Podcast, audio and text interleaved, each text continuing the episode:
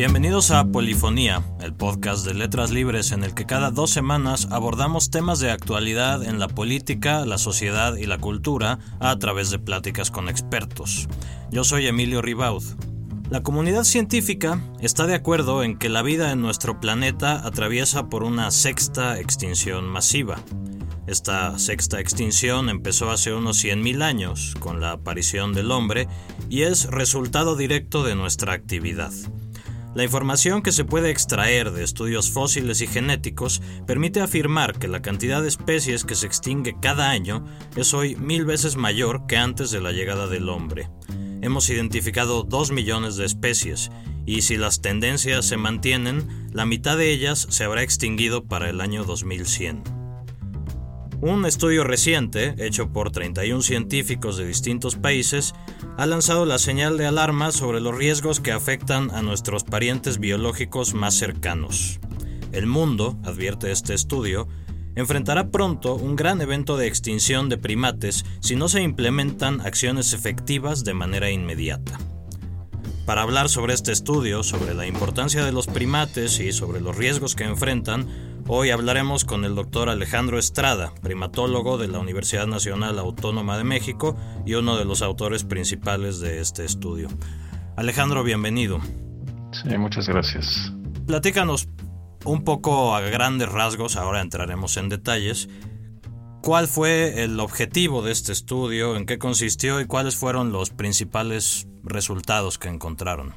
Claro, se mira, este estudio surgió hace varios años a raíz del trabajo que varios colegas junto conmigo hemos estado realizando en nuestros países correspondientes y en otros países también acerca del estado de conservación de la fauna de primates. A través de, las, de los años pudimos ver que eh, los hábitats estos, de esta fauna pues estaba desapareciendo muy rápido, muy rápido en los lugares, menos rápido en otros, pero en general esa era la tendencia hasta que llegamos a un punto recientemente, hace unos dos, tres años, en que decidimos que era hora, debido a la, a la aceleración de estos cambios, de compilar información cuantitativa acerca de la situación o el estado de conservación de la fauna de primates, que es de, pues es una fauna que es de interés social también porque pues son los parientes, son nuestros parientes biológicos más cercanos que existen en la actualidad. Entonces tenemos un enlace muy importante con ellos a nivel biológico, a nivel conductual, a nivel evolutivo incluso, y cultural también. Y es, por lo tanto, de, gran importancia que podamos indicar a la sociedad nuestra preocupación. La situación es tan grave que debido a la falta de atención a este proceso que se, está dando, se ha estado dando ya por varias décadas, especialmente en los últimos 50 años, debido a a la amplitud de los uh, procesos industriales que generan alimento para una población humana creciente, ha estado erosionando el hábitat de los primates, ha estado causando ese situaciones en que, en que el hábitat llega a desaparecer hasta tal punto que las poblaciones de muchas especies ya no se sostienen. Las poblaciones han pasado ya ese umbral donde, donde simplemente les podríamos llamar los muertos vivientes, ¿no? Eh, son longevos, pero va a ser muy difícil que las poblaciones se recuperen a largo plazo y crezcan a menos que el humano haga algo al respecto. Nuestro estudio mostró que cerca del 60% de más de las 500 especies de primates que actualmente se reconocen en el mundo están amenazadas de extinción. El 75% de estas tienen sus poblaciones en declive, van bajando, todos los días van bajando, ¿sí? Y esta situación que es tan grave, pues es el resultado de estas depresiones insostenibles que los seres humanos ejercen sobre los primates a nivel de la existencia de sus hábitats y de la existencia misma de ellos a través de la cacería insostenible y del tráfico ilegal. ¿Podrías explicarnos un poco más, bueno, cuál es esta importancia sociocultural, cuál es la importancia del rol que juegan los primates dentro de los ecosistemas en los que viven? Tienen una importancia social y cultural, una importancia ecológica y también una importancia para la salud de los humanos. Social y culturalmente hablando, con los primates compartimos una historia evolutiva muy importante que contribuye a la a la riqueza biológica, cultural y la el patrimonio natural de los países en que estos ocurren. En la historia de la humanidad hay sociedades en las que su presencia figura de modo importante en la tradición local, regional, en el folclore, la historia y hasta en las economías de, de algunas sociedades. Y a través de los, de los siglos eh, en estas sociedades, este, los primates han tenido relaciones eh, muy importantes con los humanos eh, en sus religiones y son protegidos, de hecho, son considerados como animales sagrados en algunos casos y son tolerados. Pues al ser tolerados, algunos de estos sitios se han convertido en generadores importantes de, ingresos económicos eh, gracias al, turismo. También hay sociedades que los protegen debido a, por un lado, a su presencia en sus mitologías y también porque a nivel local, los grupos rurales este, los mantienen como mascotas en algunos casos o que están integrados o los reconocen de hecho como parientes en su, en su cultura, en su religión. Asimismo, si estos primates se extinguen, se extinguen ciertas relaciones sociales y culturales que se han desarrollado entre humanos y primates a través de miles de años. A nivel ecológico, obviamente juegan un papel importantísimo, igual que, otra fauna en, las selvas tropicales. ¿no? Eh, son depredadores, son presas, son especies mutualistas en las cadenas alimenticias. ¿Qué quiere decir que sean especies mutualistas? Quiere decir que tanto ellos como las eh, plantas, en este caso estamos hablando de plantas, eh, dependen mutuamente para existir. Por ejemplo, los primates son polinizadores de muchas plantas y también dispersores de semillas. Si las plantas no están porque el hombre elimina los bosques, los primates no tienen alimento. Por otro lado, si las plantas no tienen a sus polinizadores naturales o a sus dispersores de semillas, pues tampoco pueden reproducirse con éxito, ¿no? El 90% de las plantas en las selvas tropicales dependen de la polinización cruzada o de la dispersión de sus semillas por frugívoros. Entonces, si ese polen no puede ser enviado a otros este, árboles de, otro sexo, pues no va a haber fertilización ni árboles nuevos. Y si no hay frutos, pues las semillas que son ingeridas por los primates, pues no pueden ser dispersadas. Entonces la planta no tiene manera de sobrevivir. Y al mismo tiempo los primates, pues no tienen el recurso alimenticio que necesitan para persistir. Entonces esta relación es muy, muy fuerte que ha, sido desarrollada, desarrollada a través de millones de años de coevolución entre plantas y animales, como el caso, como es el caso de los primates. En el estudio también citan como una de las características importantes de los primates esta función como de animales modelo, que de algún que ayudan a distintas ramas de la investigación. Platícame un poco de qué trata eso. Eh, los primates son, debido a su cercanía biológica con el humano, han sido un modelo para muchos tipos de estudios, que van desde estudios conductuales, tocando diferentes temas, incluyendo aspectos de conflicto, comportamientos colectivos, ah, pero también han sido muy importantes en, en la investigación biomédica tiene muchas enfermedades. Un buen ejemplo de esto, o sea, a ti te vacunaron contra la poliomielitis, ¿no? Sí. Exacto, a mí también y a muchos niños se vacunan todos los años contra la millones, ¿no? Pues esta vacuna originalmente fue manufacturada usando como modelos a un primate asiático y durante muchísimos años y todavía se hace, se ha venido produciendo a través del uso de estos primates criados en cautiverio. En segundo plano, las pruebas de neurovirulencia de la vacuna que está generando tiene que hacerse con pruebas en otro primate, es un primate africano, de tal manera que la virulencia de la vacuna sea controlada y, no cause daños al, al, organismo humano.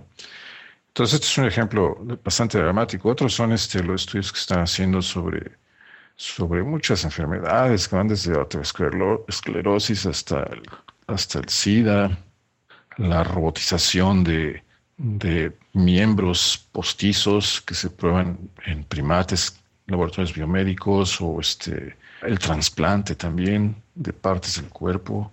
Los primates también son como centinelas que, que avisan de la presencia de enfermedades virales que pueden afectar al humano, ¿no? como la fiebre amarilla, por ejemplo, ¿no? que empiezan a, son, son sensibles los primates a esta enfermedad, a este virus, la observación del impacto que, este, que estas infecciones tienen sobre los primates es un aviso para las, para las poblaciones humanas de que algo está sucediendo y por alguna razón estas enfermedades infecciosas están este, expandiendo y hay que controlarlas, ¿no? Es, es como una señal de alerta, una alarma. En fin, estos son algunos breves ejemplos de lo, de lo importante que los primates son. Entonces, si los primates desaparecen, pues también estamos extinguiendo la posibilidad de contar con modelos, con modelos animales para tratar muchos problemas de salud y de bienestar para la especie humana. aquí hay un problema ético, ¿no?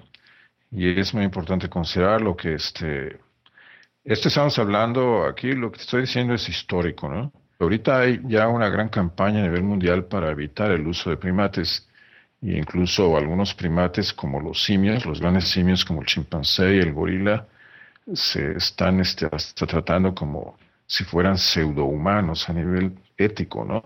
De tal manera que tengan otro estatus y sean tratados de otro modo. Entonces, ahorita, por ejemplo, en Estados Unidos ya están cancelando toda la investigación biomédica usando chimpancés y gorilas. Es una situación un poco problemática, porque por un lado, pues no es correcto tener animales bajo esas condiciones de laboratorio y usarlos de esa manera. Pero por otro lado, también tenemos que salvar la vida de muchas gentes. Pero afortunadamente ya la tecnología está avanzando mucho y se están encontrando alternativas, ¿no? El estudio no deja duda de que esta amenaza a la sobrevivencia de los primates viene de distintas actividades humanas, de la agricultura, de la ganadería, de la minería, por ejemplo, Exacto. ¿Cómo afectan exactamente estas actividades y dónde es que afectan más? La población está creciendo. En algunos países como Europa o Estados Unidos o Canadá es estable, pero en otros países como México y especialmente en los países tropicales está creciendo, creciendo mucho.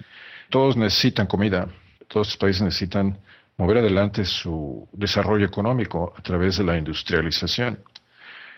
El desarrollo industrial ha sido tan masivo y expansivo y cada vez es, es mucho más sofisticado que, se ha vuelto un problema a nivel de, de los cambios que esta expansión industrial está produciendo sobre los ecosistemas. La expansión agrícola, especialmente este, ciertos tipos de productos agrícolas que son de importancia para, la, para las industrias y otros también que son, son para como productos comestibles y la minería, la extracción petrolera causan eh, una eliminación de los ecosistemas que rápida o gradual está causando una cascada donde antes donde hoy hay grandes campos de, de frijol de soya eh, o de árboles de hule o de palma de aceite, pues todo eso era selva, ocupado por primates y mucha otra fauna ¿no? y flora. Igual la minería, ¿eh? la minería, aunque no tiene el impacto tan rápido que tiene la, agricultura industrial, sí afecta internamente, empieza a erosionar gradualmente las selvas, sí, a través de sus actividades de extracción de minerales, que a la larga, junto con la agricultura industrial, la explotación petrolera y, diferentes tipos de minería, pues tienen un efecto aditivo. Si uno más dos, más tres, más cuatro, más cinco, igual a cero ecosistema natural. Con el trabajo hicimos una modelación de esto. Son esos modelos eh, de predicción que son importantes para poder estar un paso adelante. ¿Cuáles son las áreas más sensibles? Y ahí en el trabajo hay un mapa impresionante de este modelo, donde se ve el conflicto entre la presencia de los primates, la distribución de los primates la expansión industrial en esa zona tropical donde ocurren, esta, donde ocurren los primates. ¿no? El mapa, el tercer mapa, que es al final de este siglo, pues es realmente deprimente, que estamos hablando de una pérdida del 70% o más de, de, la, de los hábitats de los primates y por lo tanto de las especies. ¿Cuál es el impacto de la caza y el comercio ilegal? El tráfico de fauna ilegal de fauna silvestre es la segunda industria más importante a nivel mundial después de la del petróleo, ¿no? Entonces te puedes imaginar este, el impacto sobre la, la fauna, ¿no? En todos los países, incluyendo México. En México el tráfico de, ilegal de nuestros primates es también muy intenso. Todos los días los ves en venta, los críos, en las playas del Caribe y en otros lugares, en el sur de México. Y desafortunadamente a medida que el, hábitat de estos primates se fragmenta por la actividad humana, pues los primates se vuelven más accesibles a los cazadores, porque ahora los cazadores no tienen que lidiar con búsquedas en áreas de selva muy grandes, luego luego los encuentran en estos parchecitos de selva.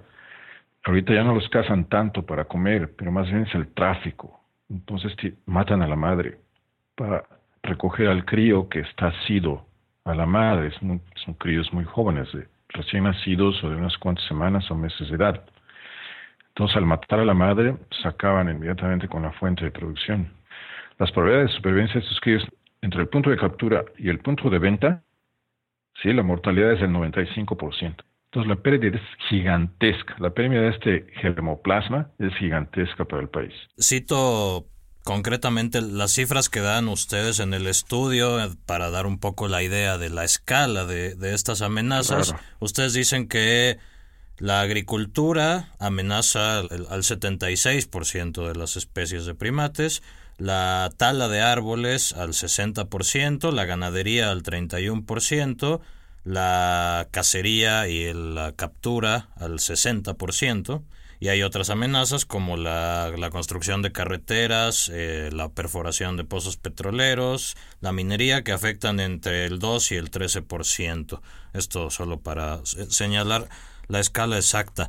Entiendo que la amenaza no es solo que se destruya completamente el ecosistema, sino que se fragmente, ¿no? El proceso de cambio, de erradicación del ecosistema es en algunos casos muy rápido y vas de, de presencia a ausencia casi directamente. En otros casos vas de presencia a fragmentación, más fragmentación, degradación y ausencia dependiendo de muchas condiciones, ¿no? del nivel de presión, de, o sea, las presiones económicas, las presiones demográficas, los gobiernos, las políticas gubernamentales en cada caso. Uno de los puntos intermedios es que al eliminar la selva, en algunos casos no se va muy rápido, en otros casos se detiene y crea un estado de fragmentación del hábitat, donde las poblaciones de primates y de otros animales ya no viven en un hábitat continuo, ya no pueden dispersarse, están aislados en lo que podríamos llamar archipiélagos, compuestos de islas de selva que no están conectadas entre sí. Los primates que son suficientemente flexibles o capaces de dispersarse, escapando la destrucción, pues se refugian en estos reductos de selva que quedan ahí, en estas islas de, de estos archipiélagos. En muchas áreas del mundo, incluyendo México, eso es lo que tenemos, ¿no? Son, ya no son selvas continuas, son archipiélagos de selvas compuestas de parches de selva de diferentes tamaños que están aislados entre sí por grandes extensiones de pastizales o grandes extensiones de cultivos uh, arbóreos. Y entonces la fauna que queda aislada ahí, pues ya no puede sobrevivir muy bien. En primer lugar, ya hay menos recursos, ¿no? Reduce el área de 10, 10 mil hectáreas a 50 o 100 hectáreas. Entonces, si no toda la población que originalmente estaba va a sobrevivir, entonces muchos mueren. Entonces eso ya causa una extinción local. Los primates no pueden existir en pastizales. Están aislados, ya no pueden dispersarse a otras áreas del ecosistema porque tienen que salir a áreas abiertas donde están expuestos a cacería, a, depredación por perros y a contaminación de parásitos por animales domésticos, ¿no? En fin, todos son animales que están sufriendo mucho y aparte de eso, genéticamente las poblaciones no pueden sostener su suficiente variación genética como para persistir a través del tiempo.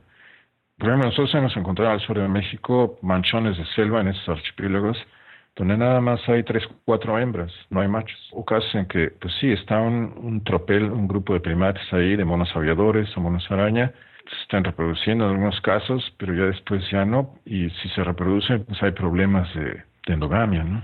Todo lo que tenemos que hacer es recrear esa conectividad, ayudarles, crear corredores, corredores biológicos que interconecten estos fragmentos de selva y en todas las poblaciones residuales en cada fragmento puedan fluir a través de eso y, lo que vamos a ver son los genes de la población moviéndose de un punto a otro y si esos genes se mueven, entonces, o esos individuos se mueven, pues se pueden reproducir con otros y se sostiene la diversidad genética a través de generaciones primates. Y eso es lo que va a ayudar a que se sostengan a través del tiempo. Claro, acoplado a que también se, se reforesten esos sitios se elimine el impacto de la cacería, del tráfico y otras cosas. No es tan simple la cosa, pero la, la reconexión es fundamental. Eso es beneficioso también para el humano, porque podemos reconectarlos con árboles que sean útiles para el hombre, para las comunidades rurales que viven ahí, que puedan ser explotadas por sus frutales o por sus maderas o por otras cosas de manera sostenible.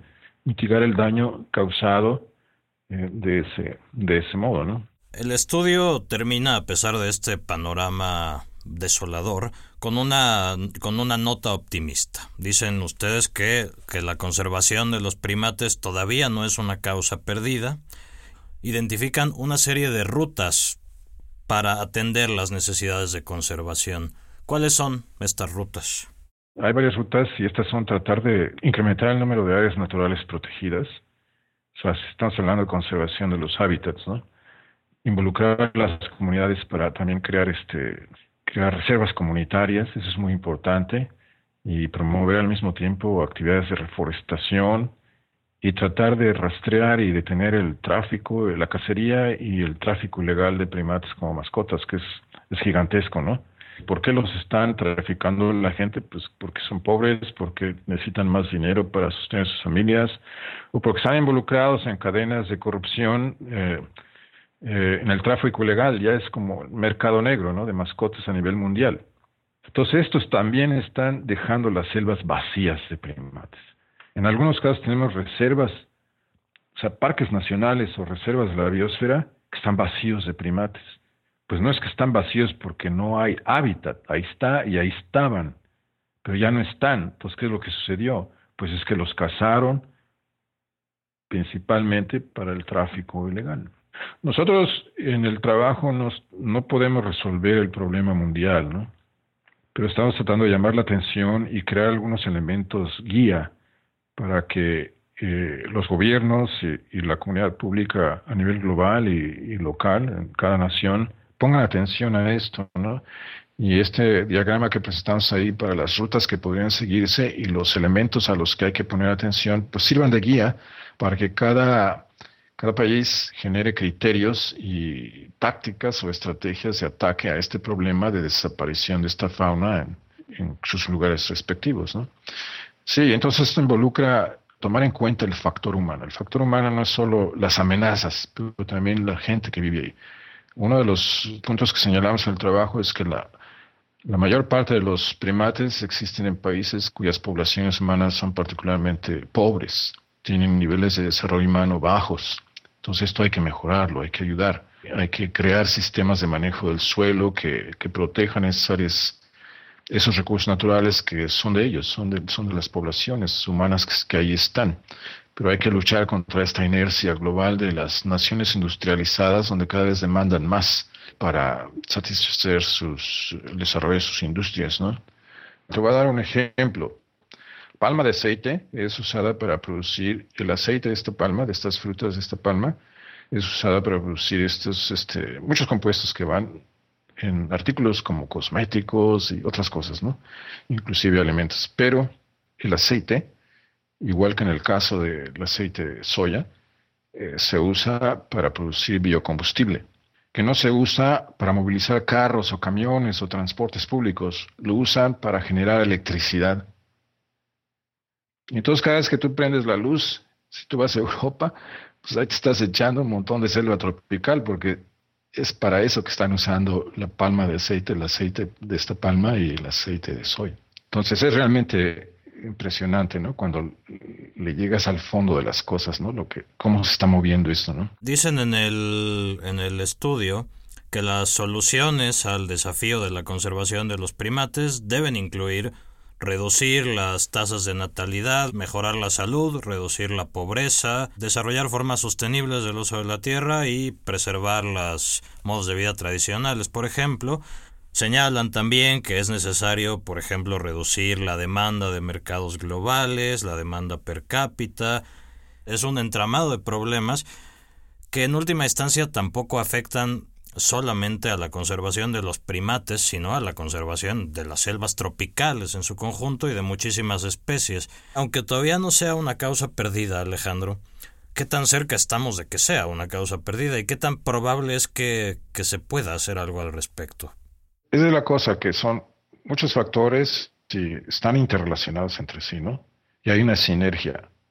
Y tienes también mucha razón en el sentido de que al desaparecer la selva desaparecen no solo los primates, desaparecen muchísimos recursos de utilidad para la humanidad y también este, para sostener los, los procesos normales de nuestro planeta como es el clima, ¿no? Realmente es una avalancha, es una gran avalancha. Este, no es fácil porque por un lado tenemos una población humana que necesita comer todos los días, que necesita satisfacer muchas cosas en su vida diaria, incluyendo su estado de salud, educación, bienestar a mediano y largo plazo, etcétera, ¿no? Por otro lado, tenemos estas grandes demandas por países industrializados. Es como si estuviéramos viviendo un proceso un tanto desordenado. No estamos manejando adecuadamente esas áreas, esas franjas tropicales de nuestro planeta. Estamos siendo víctimas de muchas presiones globales que no tienen mucho que ver con lo interno en cada país. Personalmente pienso que hay esperanza. Para el caso de los primates, pero también tenemos que estar conscientes de que si no hacemos eso, no solo van a desaparecer los primates. Es muy difícil este, engranar todo esto. Hicimos lo mejor que pudimos y era resumir un poco los diferentes puntos, tanto el componente humano como el componente no humano en el caso de los primates y lo que las rutas que, que son importantes a seguir para poder salvar la situación o, desacelerar el proceso. Ahora, esta, esta como especie de receta que está ahí, pues lo podrías aplicar a, cada país, ¿no? Por ejemplo, cada país puede tomar un poco eso como una guía y decir, ah, pues a ver, estos son los factores que también están ocurriendo aquí, estos no, pero estos siglos que están señalados en este trabajo, ¿no? Entonces, ¿qué podemos hacer? Pues hay algunas opciones ahí. Yo estoy de acuerdo, no es fácil, pero pienso que hay esperanza. Hay esperanza, tenemos tiempo y entre, y entre más este, podamos difundir esto a nivel local y, global, es mejor. El hecho de que el público lo lea, el hecho de que el público lo comparta, se traduce en que la, el gobierno se, se preocupe más por este tema o les da a ustedes como científicos herramientas para ejercer presión sobre quienes tienen que tomar algunas de estas decisiones que ustedes ponen sobre la mesa? Nos da las herramientas porque ahora tenemos cifras, tenemos cifras y información resumida de una manera entendible, ¿no? El artículo que escribimos tampoco es así altamente técnico que nadie lo puede entender, ¿no? Y la prensa ha ayudado también a difundir esto en un lenguaje más simple. Ahí están este, elementos informativos con los que podemos nosotros convencer y mover o promover acciones a través de entidades globales, por ejemplo, la IUCN, el, Programa Ambiental de las Naciones Unidas, UNESCO y otras cosas, ¿no? Este, ahora sí ya tenemos esas herramientas y entonces nuestro grupo de trabajo, este grupo de autores, pues ahora nos vamos a mover en esa dirección. Tratar de, de ir a estas entidades globales de tal manera que por ahí se percole a nivel de las naciones, ¿no? Que sirva también como presión, porque a veces en las naciones la dinámica es tal que no le hacen caso a uno, ¿no? Pero a, nivel global, las naciones sí responden mucho a esas entidades de las cuales son miembros y que se encargan de, del desarrollo humano, de cuestiones ambientales, en fin. Entonces nos, vamos a mover en esta dirección. Esa es nuestra... Qué bueno que lo sacaste a luz, porque ese es precisamente uno de nuestros siguientes pasos. Entonces, Alejandro, en resumen, el panorama es duro, pero hay todavía campo de acción para conservar a los primates. El panorama es muy deprimente, pero esa es la realidad. Ya teniendo la realidad enfrente y pisando esa realidad, viendo cómo está configurada, entonces podemos hacer algo. Ya podemos intentar hacer algo. Antes no sabíamos. Esta es la primera vez que este ejercicio se hace. Ahora ya sabemos e incluso tenemos cada, los perfiles para cada país, ¿no? tenemos los datos, ya tenemos perfiladas las tendencias proyectadas a futuro y en algunos casos pues ya este, podemos eh, empezar a trabajar sobre acciones que pueden llevar a, pasar la, intención de, de mostrar la información a una intención en donde haya actos que lleven a corregir o a mitigar estas tendencias. Pues Alejandro Estrada, desde la selva de Palenque, Chiapas. Muchas gracias por haber estado con nosotros en este podcast. Te lo agradezco mucho, Emilio. Fue muy interesante la charla, ¿eh? Esto fue Polifonía, un podcast de la redacción de Letras Libres. Volveremos en dos semanas con un nuevo episodio.